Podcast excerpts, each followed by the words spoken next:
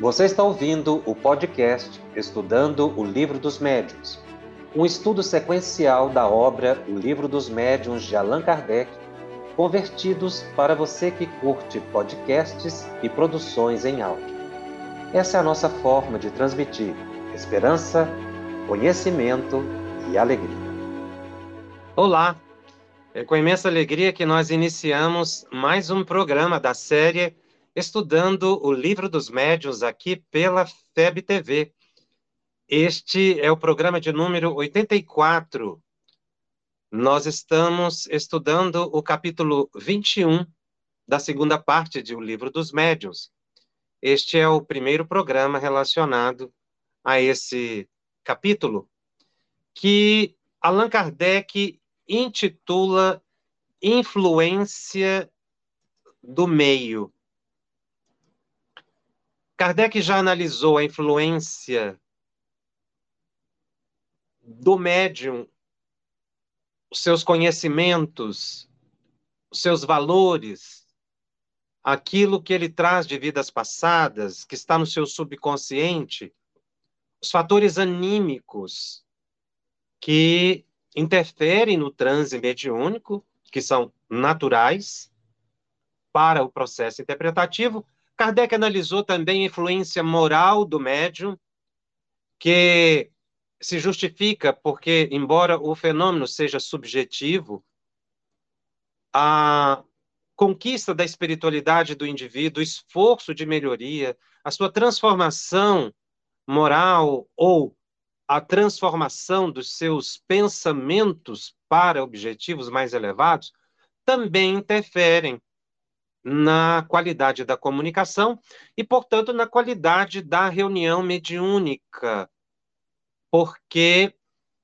os espíritos informam que há um antagonismo natural, uma repulsa natural, que é a palavra que eles conseguem traduzir essa impossibilidade de estabelecimento de uma sintonia elevada como uma pessoa que tenha um comportamento desregrado ou que fica bastante difícil.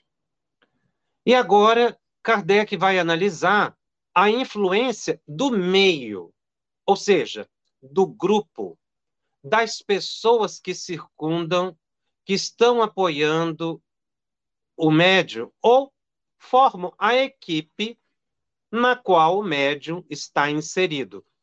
O tripé da qualidade da reunião mediúnica, segundo Kardec, está centrado na figura do médium, seu esforço, perseverança, estudo, no dirigente, que igualmente deve buscar conquistas de valores morais e de conhecimento, que lhe, que lhe dê condições de sintonizar com o dirigente do grupo, o dirigente espiritual do grupo.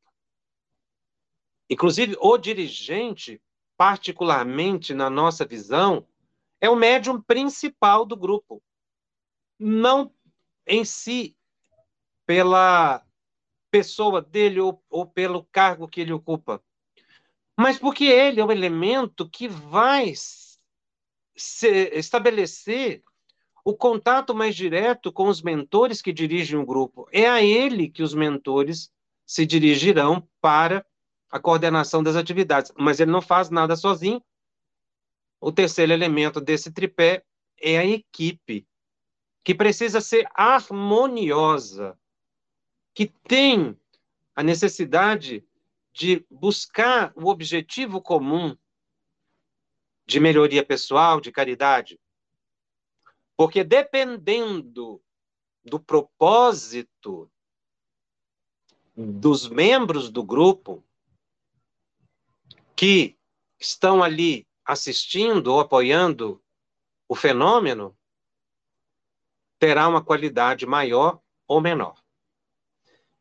E para iniciarmos essa reflexão que Kardec vai fazer, ou essa análise a partir de uma pesquisa que ele faz com os espíritos, eu trouxe um trecho do livro Libertação, em que André Luiz anota exatamente a questão da postura dos trabalhadores da reunião mediúnica no contexto de contato com os benfeitores espirituais. Diz André Luiz, sem companheiros encarnados que nos correspondam aos objetivos na ação edificante, como estabelecer a espiritualidade superior na crosta da Terra?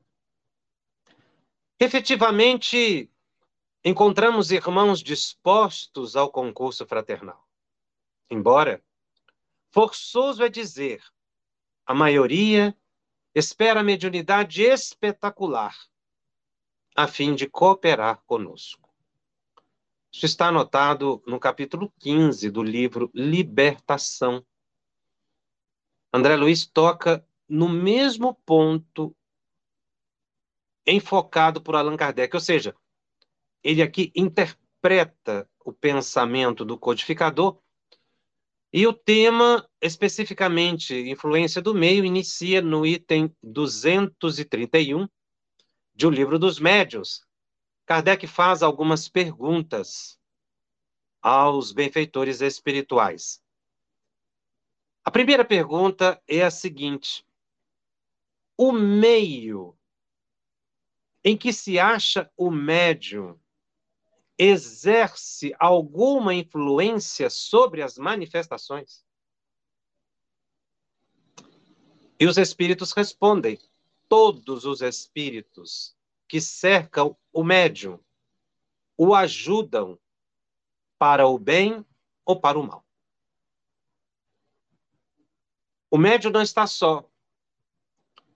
Aqui ele coloca a visão dos espíritos o médio está sempre cercado por espíritos que o ajudam. É interessante essa palavra, essa expressão, o ajudam para o bem ou para o mal, dependendo da índole.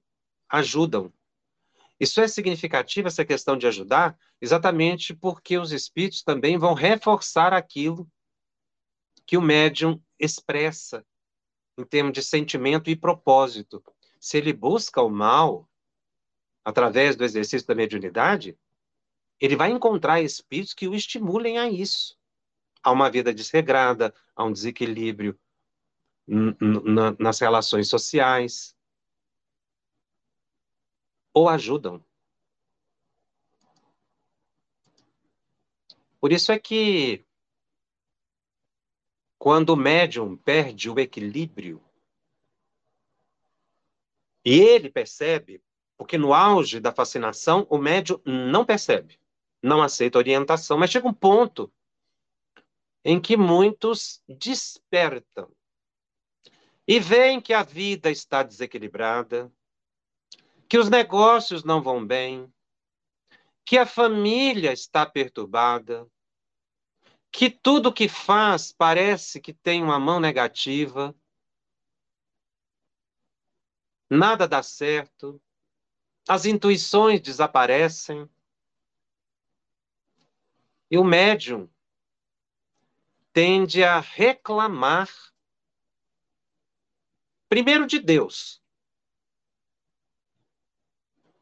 como se Deus fosse o culpado. Mas, num segundo momento, é muito comum o indivíduo reclamar dos espíritos que o perturbam e dos quais quer se livrar, depois que percebe o emaranhado de perturbação em que se encontra.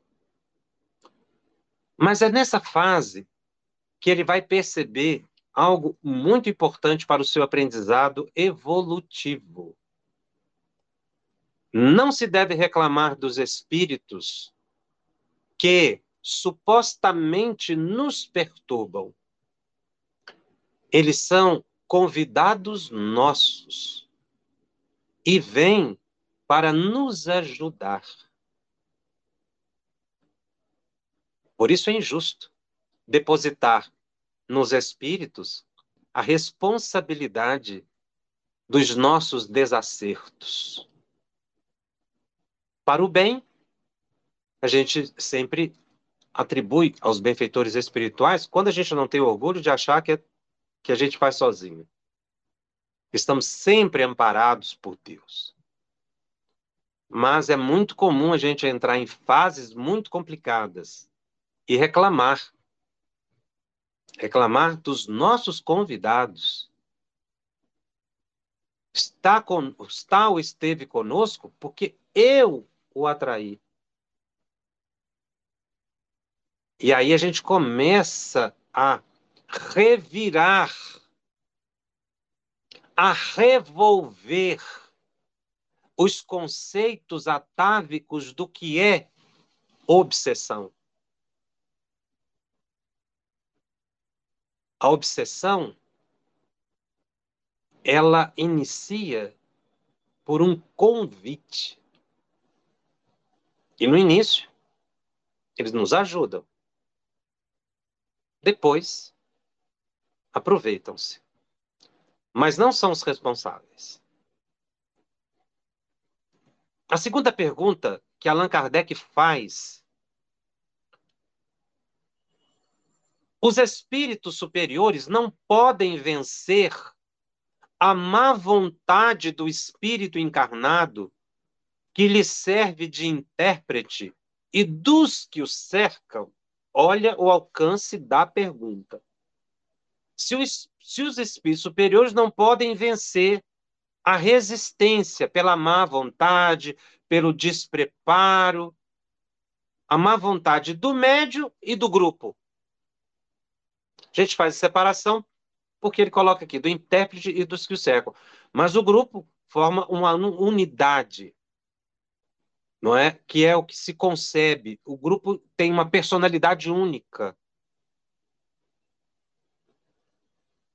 E essa personalidade ela precisa estar focada na busca da melhoria pessoal. Então, a, a pergunta é se os espíritos superiores não podem vencer essa resistência de um grupo despreparado para a tarefa mediúnica. E a resposta que os benfeitores espirituais dão é sim. Sim. Ele vai desdobrar, mas sim. Porque senão ele não é espírito superior. Que é algo que a gente precisa refletir um pouco mais sobre a superioridade dos espíritos. Os espíritos superiores têm um poder que nós estamos longe de conhecer. Porque aqui está genérico, espíritos superiores. É uma faixa de espíritos que tem um poder muito grande. Se às vezes não vem para solucionar a nossa enfermidade, a gente passa por problemas e dificuldades, é porque isso é nosso benefício, ou às vezes a gente pediu antes de reencarnar que eles nos ajudassem, nos fortalecessem, nos dessem coragem, mas que deixassem as provas seguir o seu curso, porque esse é o grande remédio da nossa alma. Por isso, os espíritos superiores, sim, eles podem vencer a má vontade do grupo, e o mentor completa. Quando julgam conveniente e conforme a intenção da pessoa que se dirige a eles. A resposta tem um pouco mais, mas eu vamos aqui ponto a ponto.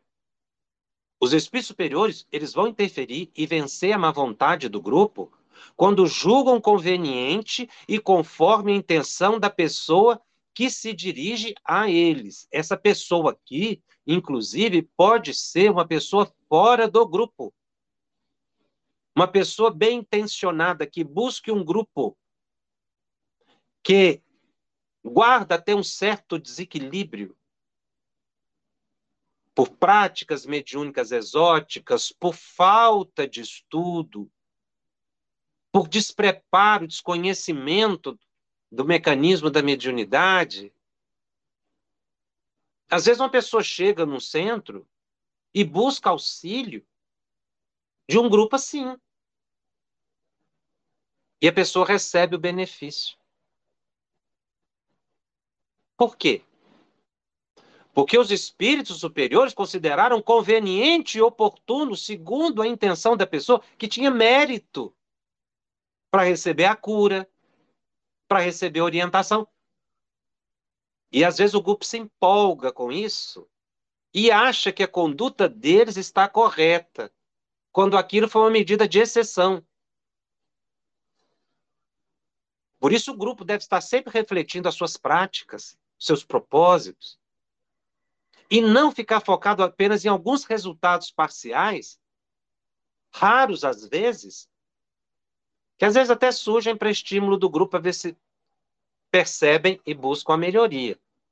Eu estou falando do grupo nessa visão unitária daqueles que participam da atividade. Então, se uma pessoa merece, e os espíritos vão utilizar mesmo de recursos insuficientes. Mas isso não se torna regra, é exceção. E o mentor completa para Allan Kardec. Já o dissemos, os espíritos mais elevados podem, às vezes, comunicar-se graças a um favor especial. Ou seja, porque desejam, porque é oportuno, por um, por um, por um algo peculiar. Não obstante a imperfeição do médio e do meio. Mas então estes se conservam completamente estranhos, ou seja, ele vence a resistência do grupo, o despreparo do grupo, de forma específica, auxilia aqueles de bom coração e bem intencionados que não sabem do que está acontecendo, mas vão ali imbuídos de muito amor, de muita fé, e os mentores compassivos atendem. Mas o grupo, ele como que fica anulado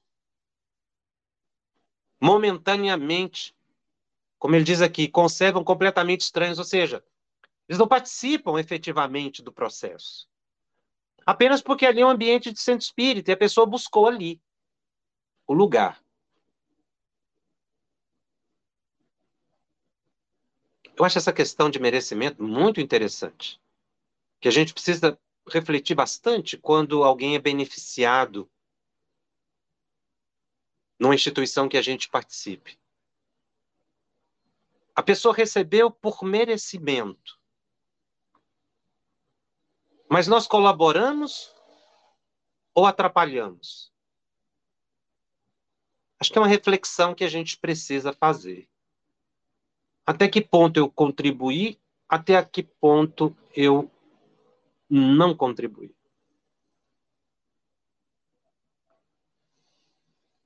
Sem vaidade e nem depressão, apenas para buscar a melhoria sempre. Terceira pergunta: os espíritos superiores procuram encaminhar as reuniões fúteis a propósitos mais sérios? Nós vamos ter um, um, dos últimos capítulos desse, desse nosso estudo aqui, dos nossos programas, vai ser o estudo da reunião mediúnica especificamente. Mas aqui, como Kardec está falando do grupo, depois ele vai desdobrar mais detalhes sobre o grupo, mas a essência do pensamento está aqui. Quando ele vai falar de grupos sérios, que são aqueles grupos comprometidos com a tarefa, ele está perguntando é isso. Se os espíritos superiores procuram é, estimular os grupos fúteis, ou seja, grupos que ficam focados no fenômeno, grupos que não estudam, que vão no centro só para resolver os seus problemas, médio que vai na reunião mediúnica só quando tem dificuldade, frequenta uma, duas, três reuniões, depois desaparece, vai viajar, vai cuidar dos seus problemas, só volta quando lhe é interessante, quando as dificuldades retomam, e fica nessa instabilidade. E o grupo fica indiferente a isso, não conversa com o companheiro, não explica da importância do comprometimento, até porque todos às vezes fazem isso. Então é, é, um grupo fútil, embora ele tenha ali às vezes médios excelentes, ocorra fenômeno, não é? Mas são grupos que às vezes existem para solucionar problemas materiais.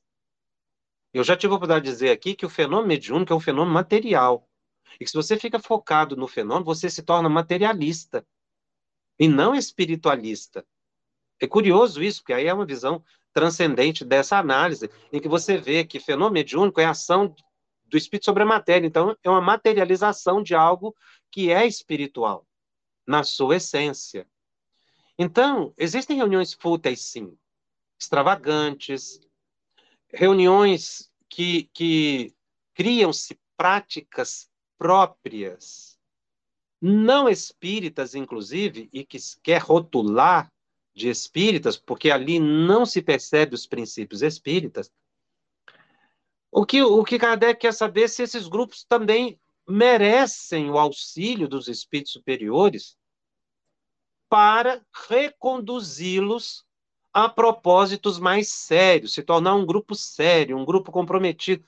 Os espíritos fazem isso, buscam ajudar esses grupos que são fúteis. E a resposta é a seguinte: os espíritos superiores não vão às reuniões onde sabem que a presença deles é inútil. Isso é uma colocação muito séria. Quando sabem que a presença deles é inútil. Quer dizer, o grupo. Aqui não está querendo dizer que os espíritos superiores não ajudam os grupos fúteis, nessa expressão genérica. Ele está dizendo é que se o grupo rejeita a boa orientação, eles ficam por conta própria, porque espírito superior não viola o livre-arbítrio de ninguém. Então, essa aqui não é uma resposta negativa, como aparenta.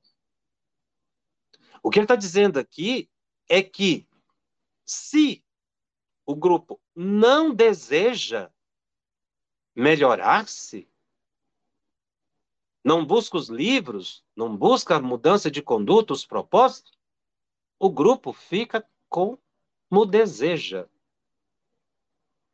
Porque o espírito superior não obsedia, ele não determina, ele não insiste. Por isso que ele diz aqui: os espíritos superiores não vão à reunião onde sabem que a presença deles é inútil. Como é que eles sabem? É porque já tentaram. E aí já sabem. Não é porque percebem a perturbação, é porque já tentaram. Embora nenhum grupo fique sem amparo espiritual. Nós vamos até tocar nesse ponto. Nos meios pouco instruídos, continua o elevado mentor, mas em que há sinceridade, vamos de boa vontade ainda mesmo que só encontremos instrumentos deficientes. Tá vendo o problema para se atrair um espírito elevado? Ou, o fator, né, que atrai o espírito elevado é sinceridade. Às vezes você não tem todo o conhecimento, não é isso que eles estão pedindo. Saberes superiores, mas a vontade quando ele coloca aqui sinceridade, a vontade de melhorar. Aí eles vão. Não vamos, porém, aos meios instruídos onde domina a ironia. Em tais meios é preciso que se fale aos ouvidos e aos olhos. Esse é o papel dos espíritos batedores e zombeteiros. Em outras palavras, esse é o papel dos espíritos inferiores. Então, grupos nos quais fenômeno, ou seja, fale aos ouvidos e aos olhos, só vai atrair espíritos inferiores, que ele exemplifica aqui como batedores. São beter, que eram os, os espíritos inferiores do movimento das mesas girantes. Convém que aqueles que se orgulham da sua ciência sejam humilhados pelos espíritos menos instruídos e menos adiantados. Isso aqui é uma coisa muito interessante também, porque pessoas que se orgulham da sua ciência, e muitas vezes de uma falsa ciência, de uma falsa sabedoria, de pessoas que têm processos interpretativos muito próprios da obra da codificação, que chegam a dizer que aqui Kardec não entra porque está superado, não são raros grupos assim, que não estudam as mensagens dos benfeitores espirituais porque acham isso desnecessário. esses grupos se orgulham da sua ciência, porque não se abrem para o conhecimento amplo, se encastelam, se enclausuram em opiniões próprias. E aí eles vão ser secundados por espíritos inferiores. E é assim que vão aprender, porque mais cedo ou mais tarde vão perceber que, diferentemente do que pensavam, que a sua cerebração sofisticada atrairia espíritos superiores, estão enganados. Estão secundados por espíritos inferiores. Porque a gente tem que ter humildade em reconhecer o tanto que a gente precisa ainda aprender. Quarta pergunta: é proibido aos espíritos inferiores comparecerem às, às reuniões sérias? Aí ele faz uma, uma inversão na reflexão. E os espíritos respondem não. Algumas vezes assistem a elas com o objetivo de aproveitarem os ensinos que são dados. Mas nesse caso permanecem calados, como pessoas, ele usa aqui o tradutor, estouvados numa reunião de pessoas ajuizadas.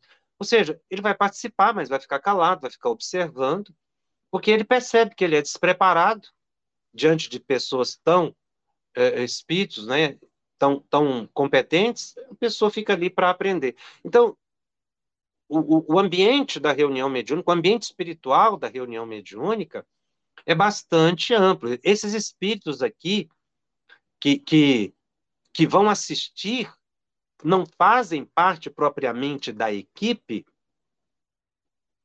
eles são convidados.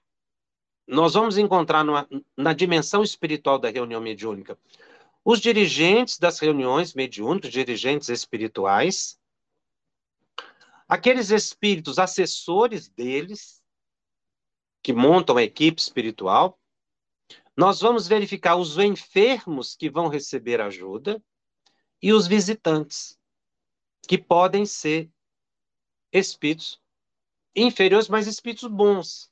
Não são espíritos elevados. Quando aqui fala espíritos inferiores, não, não, não, não quer dizer que, que são espíritos maus, são espíritos de evolução primária, assim como a gente.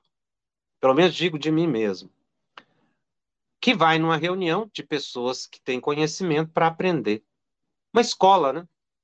Que é o que ele quer dizer. A reunião mediúnica é um lugar de instrução. E veja como a reunião mediúnica é transcendente ela é, ela é um ambiente de instrução para encarnados e para desencarnados. Não é só para encarnados. Então, a, a, existem faces da reunião mediúnica que às vezes a gente desconhece. Sobretudo essa que a gente tem que considerar que ali existem espíritos visitantes que vão assistir à reunião, assim como nós, para aprender. Porque estão na nossa faixa evolutiva mesmo. Tá? Às vezes até inferior, quando tem condições. Então, a, a, a equipe da reunião mediúnica, num sentido lato senso, amplo, ela é formada de encarnados e desencarnados, ou seja, é uma equipe só, una, mas com pessoas no corpo físico e outras fora do corpo físico. Por isso é que a gente precisa buscar atrair os bons espíritos. Ah, há um, um aspecto que merece reflexão sobre aquela citação que eu fiz de André Luiz, do livro Libertação, que André Luiz destaca que os espíritos superiores encarregados de estabelecer a espiritualidade superior na Terra, eles contam com grupos sérios, responsáveis, estudiosos e sintonizados com o desejo de auxiliar o próximo. Pois a mediunidade, sob orientação do Espiritismo, é campo de assistência espiritual a benefício comum. Grupo sério na elevada compreensão de Kardec, como ele coloca no livro dos médios, é aquele que sistematicamente estuda, é perseverante, tem no fenômeno, na experimentação mediúnica, o objetivo de aprendizado, de consolidação dos ensinos dos espíritos, pela observação. E também tem no fenômeno a, valiosa oportunidade de exercício da caridade para com encarnados e desencarnados sofredores. Portanto, o grupo sério, se a gente pudesse definir a partir dessa reflexão, é aquele que tem consciência do trabalho que desempenha e do trabalho em equipe. E veja que um grupo não se torna equipe só porque se encontra semanalmente. Porque podem pode se reunir num determinado momento, mas não formar equipe. São estranhos. O que identifica uma equipe é o desejo de cooperação mútua, o sentimento de fraternidade, a empatia, o cultivo do diálogo, a serenidade no trato uns com os outros. Ou seja, a aplicação do amai-vos uns aos outros como eu vos amei, no mandamento de Jesus. Lembrando que toda equipe é uma orquestra que precisa ficar afinada. E como numa orquestra, cada um tem um papel insubstituível de grande valor. O dirigente tem o seu papel. O médium, psicógrafo psicofônico, tem o seu papel. A equipe de apoio ou sustentação, que é disso que se está falando hoje, do meio, tem o seu papel. E essa orquestra afinada por aqueles propósitos que eu acabei de colocar, vão buscar sempre o resultado final, que é o aprendizado dos encarnados, dos desencarnados e o socorro a bem comum. Lembrando que o grupo, não é, de trabalho espírita é, está formado por esses elementos ou dois uma equipe só em duas dimensões da vida. A harmonia com os desencarnados elevados é resultado da confraternização entre os encarnados. A harmonia com os desencarnados elevados, espíritos superiores, é o resultado da confraternização entre os encarnados.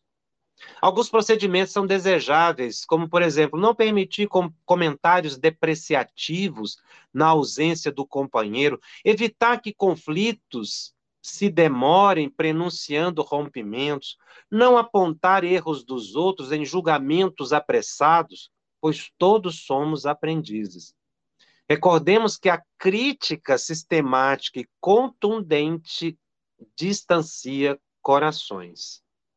É vital para o grupo o cultivo da paciência de uns para com os outros, permitindo que todas as opiniões sejam externadas. Mas não se melindrar, caso sua sugestão não seja acolhida. O milindre é indício de excessiva valorização pessoal em demonstração de orgulho. Se o membro da equipe apresentar comportamento inadequado, é momento de aproximação, oração, esclarecimento solidário, pois o desajuste de um afeta toda a equipe. E o simples desligamento do médio não é a solução. Os processos obsessivos sutis, que visam a desarticulação da equipe, principiam nos olhares de prevenção contra esse ou aquele, no ciúme que alguns desenvolvem da sensibilidade mediúnica do outro, da inveja, noutras palavras, nas divergências pessoais que não se busca conciliar, ou seja, não se busca aplicar os conceitos evangélicos. E aí surgem as disputas e divisões. Trabalhar em equipe num centro espírita é recordar os tempos apostólicos, quando cada um carrega a sua cruz para se tornar discípulo do Mestre Jesus. As equipes do presente deveriam espelhar-se nas do tempo do Cristo, que se superou por um ideal, renovar os pensamentos pela evangelização na sagrada alegria de servir. Essa é uma reflexão que surge a partir do que André Luiz coloca, mas esse mentor André Luiz, também desenvolvendo essas quatro questões de Kardec, ampliando o pensamento, nós vamos encontrar uma anotação dele no, no livro Os Mensageiros, agora no capítulo 43, muito interessante.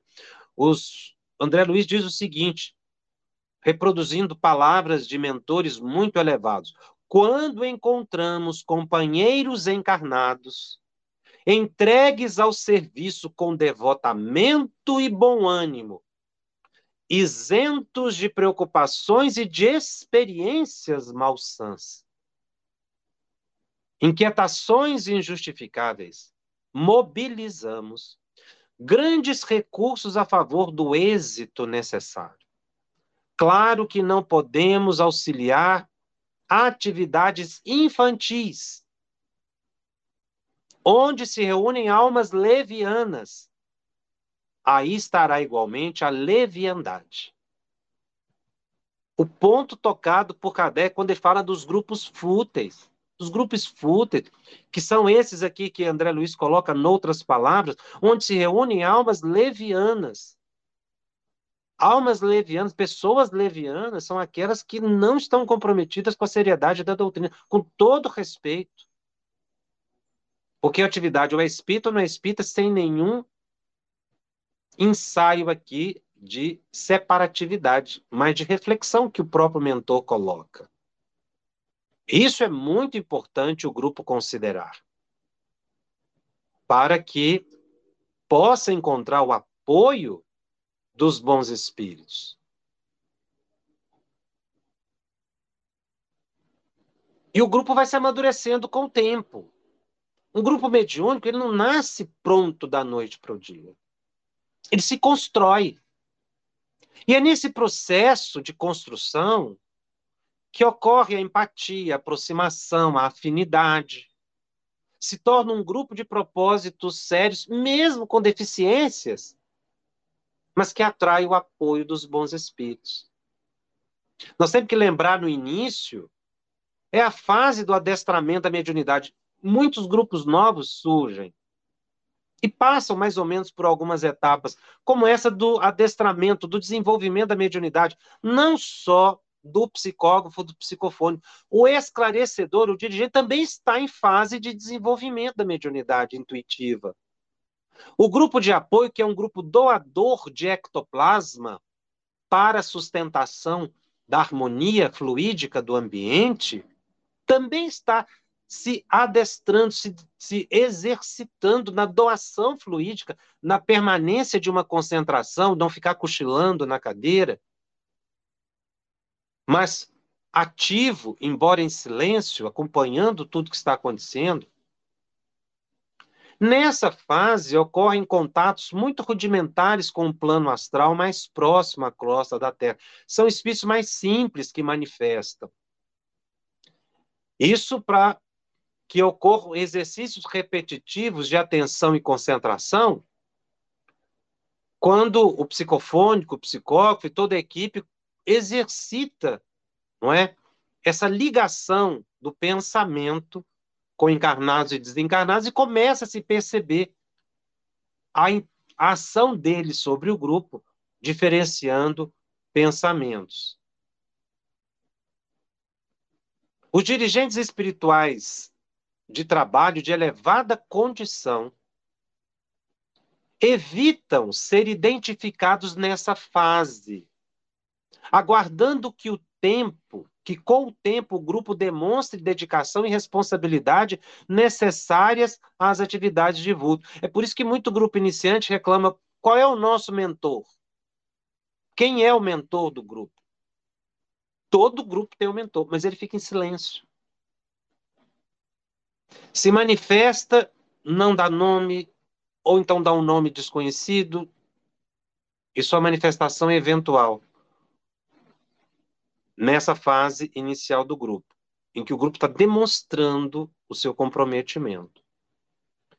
tais mentores também poupam igualmente a equipe novata dos grandes embates com obsessores perigosos, para não colocar fardo acima das possibilidades da equipe.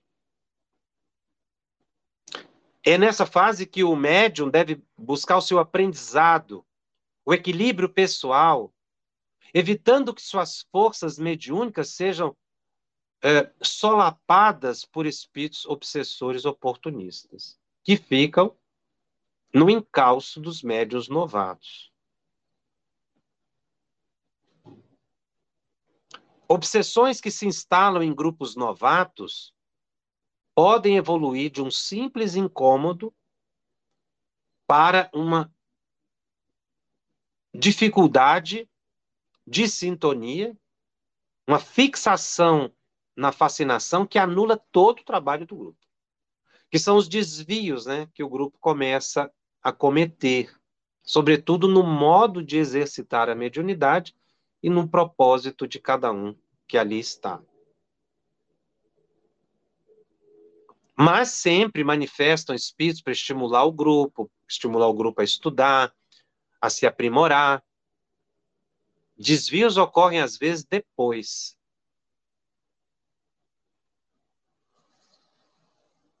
A, numa fase mais avançada, quando o grupo já demonstra maturidade, isso se acontece, isso acontece ao longo dos anos.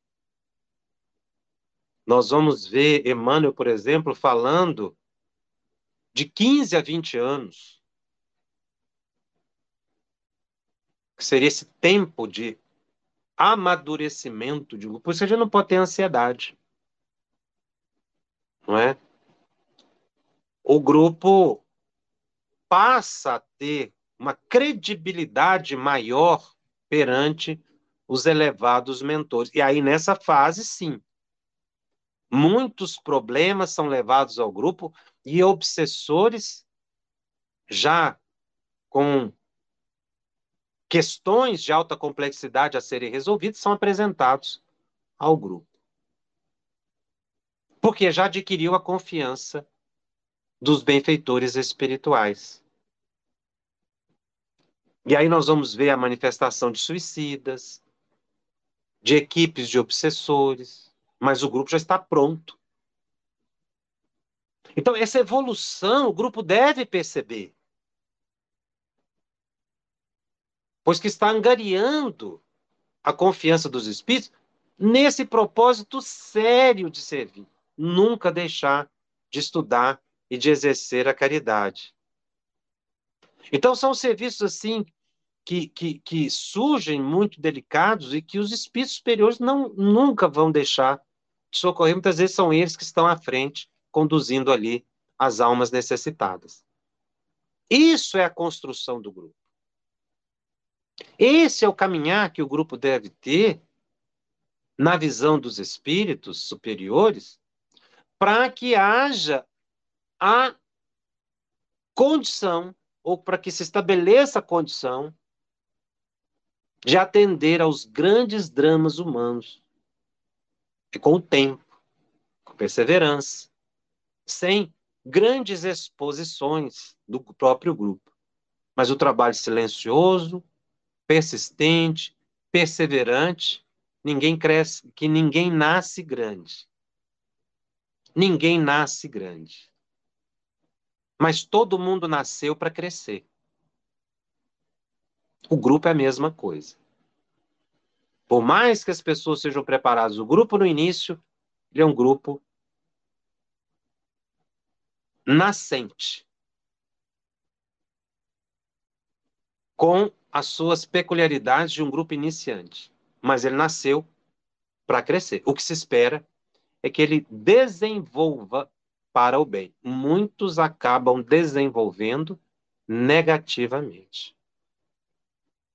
Lembrando sempre que a erva daninha prefere a terra boa. Esse é um pensamento dos espíritos. Por isso, o grupo não deve descuidar do estudo, da humildade e da caridade. Por isso, André Luiz disse: Repetindo para fixar. Quando encontramos companheiros encarnados entregues ao serviço com devotamento, isentos de experiências malsãs e inquietações injustificáveis, mobilizamos grandes recursos a favor do êxito necessário. É a fase do amadurecimento. Essa reflexão precisa perpassar a, a, a mente né, de todo o grupo, de quando, em vez de refletir, reunir, conversar, recuperar os propósitos do início, para evitar desvios. Lembrando sempre que todos somos aprendizes sempre. O grupo cresce, nasceu para crescer. Mas diferente do crescimento fisiológico humano, o crescimento do grupo ele não tem limites. Tá? Por quê? Cada reunião é uma reunião nova que o grupo deve estar atento. Essa é a influência do meio que Kardec estuda. A influência das pessoas que estão participando na construção da reunião mediúnica.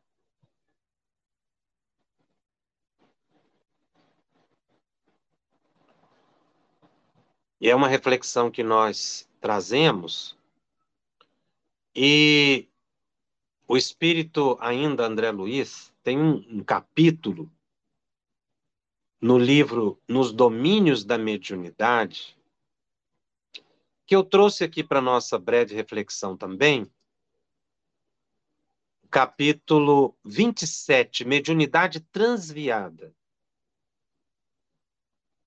Esse capítulo é muito interessante, porque ele toca no ponto estudado por Allan Kardec, quando ele pergunta aos espíritos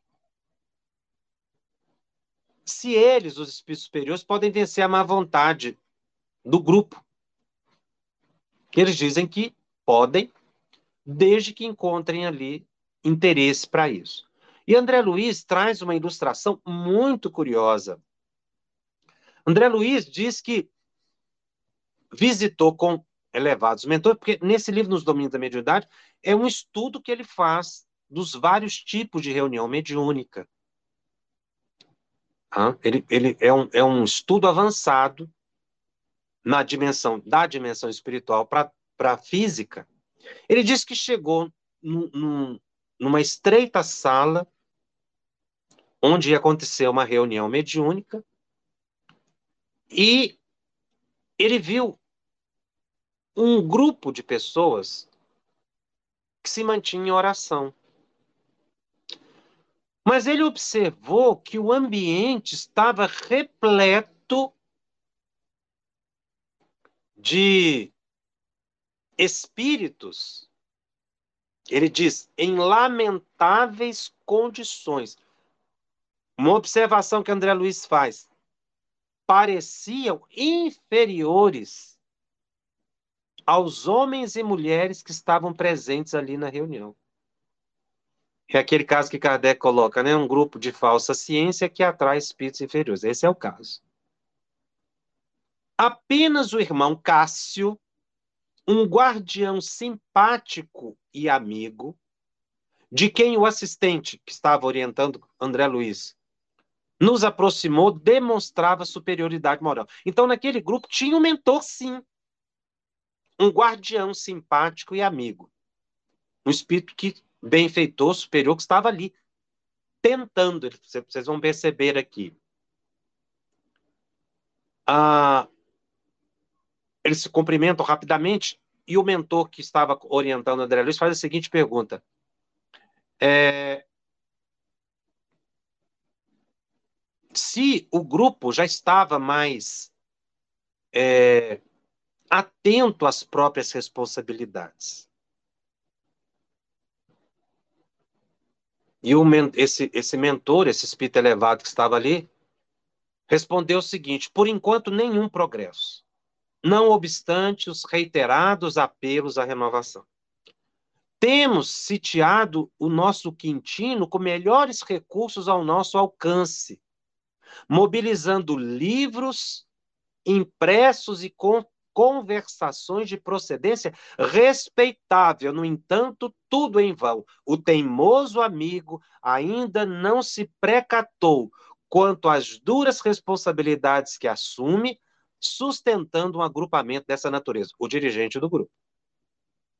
Não estava desamparado, que é o que Kardec colhe da resposta que nós lemos. O grupo vai contar com o Espírito Superior, mas se percebe que ele não aceita, eles têm um limite, né?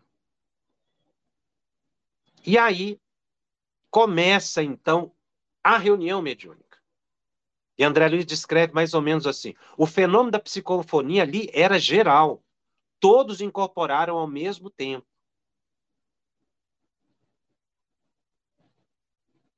Inclusive, eram manifestações mediúnicas autênticas, porque disse que os médios se desdobravam, mas eles não se afastavam do ambiente, eles ficavam ali também, ao lado do corpo, alimentando-se das emanações que lhes eram peculiares, ou seja, um ambiente muito perturbado. E aí ele aproxima dos médios para ver o que estava ali acontecendo. Em, diante de cada médium, tinha um consulente.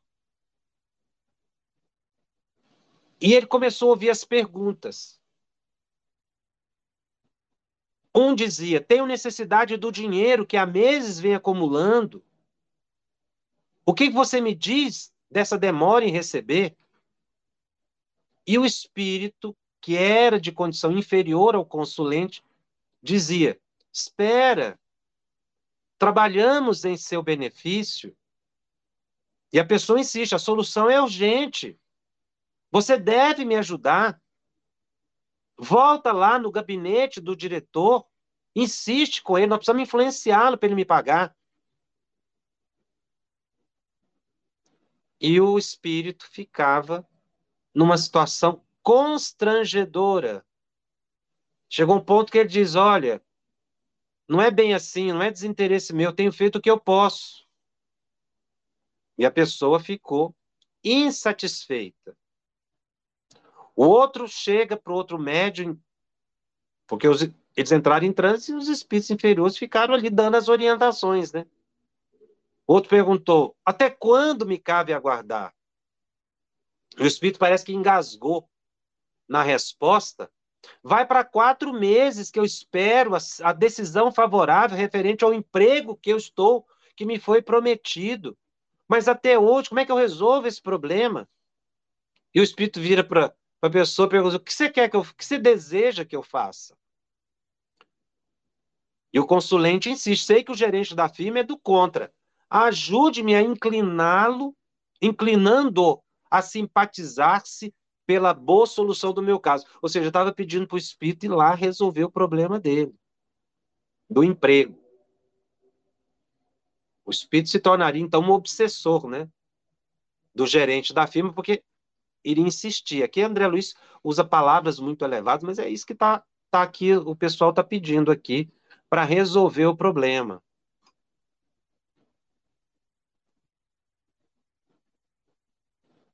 Uma outra chega para o espírito e diz assim: sou mãe, não me conformo em ver minha filha aceitar a proposta de um homem desbriado para casar-se. Nossa posição em casa é das mais alarmantes. Meu marido não suporta o homem que nos persegue. Você não poderá afastar esse abutre? Olha aí pedindo para o Espírito fazer algo contra esse pretenso namorado.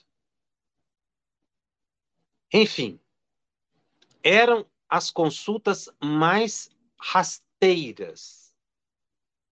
E pelo que André Luiz descreve aqui, são, vejam, são pessoas que estavam pedindo solução de problema do negócio, o processo judicial que não resolve, o casamento que não chega, ou o casamento que não se desfaz, ou o namoro que não se desfaz. Que aqui é uma mãe interferindo lá na vida da filha. Né? Porque eles não gostam, estava pedindo espírito. Então foi no centro pedir um espírito para ir lá afastar o rapaz. Foi no centro Embora André Luiz não diz aqui que é centro espírita, mas na frente ele vai, vai deixar claro que era um centro espírita. Ele não inicia dizendo que era um centro espírita. Uma pessoa foi lá, então, no centro espírita, pediu para que o espírito fizesse algo para resolver o problema do emprego. Esse capítulo merece muita reflexão nossa, porque a certa altura, André Luiz ficou assim, pasmo, com o uso que eles estavam fazendo da mediunidade, um psiquismo totalmente transviado. Espíritos preguiçosos, encarnados e desencarnados, respiram em regime de obsessão recíproca. Ele usa a expressão vampirização recíproca. Os encarnados eram obsessores dos desencarnados quando faziam esses pedidos. E os espíritos muito humildes se sentiam na obrigação de atendê-los. Porque eram inferiores. E aí, André Luiz pergunta: eles vão continuar assim indefinidamente? E o Espírito diz: André, sua dúvida está fora de propósito. Chega o tempo da dor, que é o grande ministro da justiça, da justiça divina. Ninguém permanece nesse estado. Mas eu destaquei aqui para encerrar algo que eu achei muito delicado essa revelação de André Luiz. Ele vai dizer o seguinte: que esses espíritos, as pessoas encarnadas e desencarnadas que estavam ali vinculados nesse processo obsessivo mútuo de abuso, não é? onde os encarnados eram verdadeiro parasita dos desencarnados, obsessão de encarnado para desencarnado. O mentor vai esclarecer para André Luiz que vai chegar um ponto em que todos vão desencarnar. E no futuro, eles serão reunidos, porque cada um recebe o salário que lhe diz respeito. Eles vão ser reunidos no ambiente do lar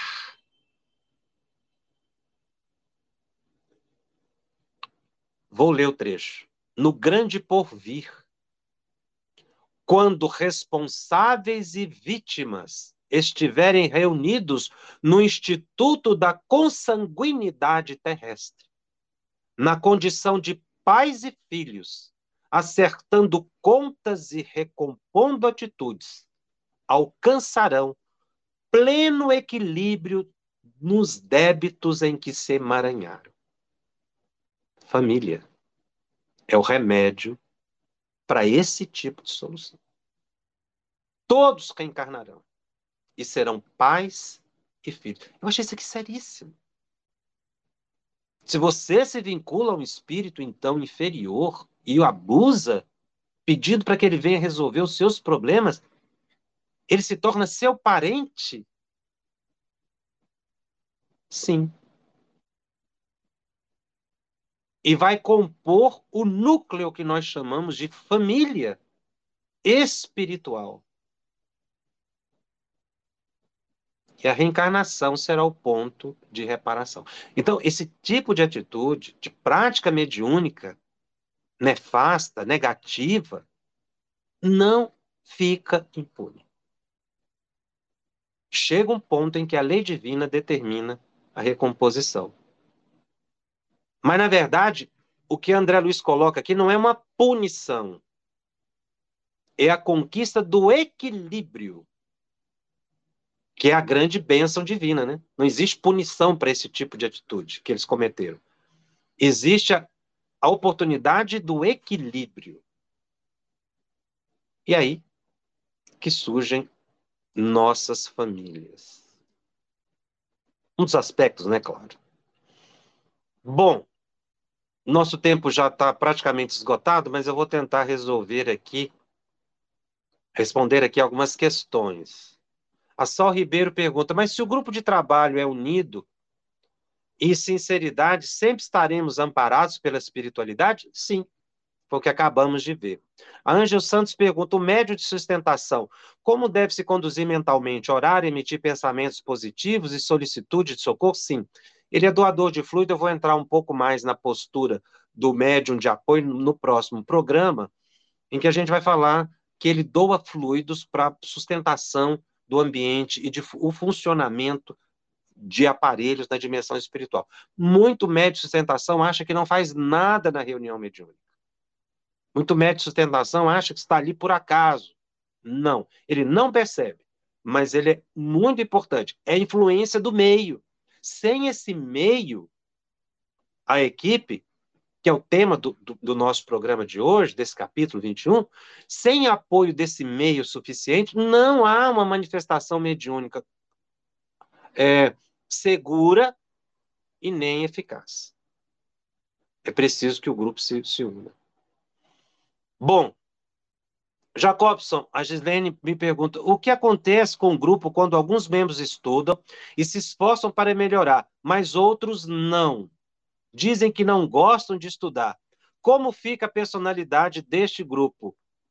Instável. Na verdade, não forma uma persona, uma, uma imagem, né? Porque há um conflito, um conflito de interesses, um conflito de propósitos. Isso precisa ser superado de alguma forma. Como eu coloquei agora há pouco, com respeito, com sinceridade, mas uma sinceridade respeitosa, com uma palavra, não é? Amiga, mas franca, para que o grupo se identifique com algo. Porque aqui o grupo está instável. Uns gostam, outros não gostam. Esse grupo é inseguro.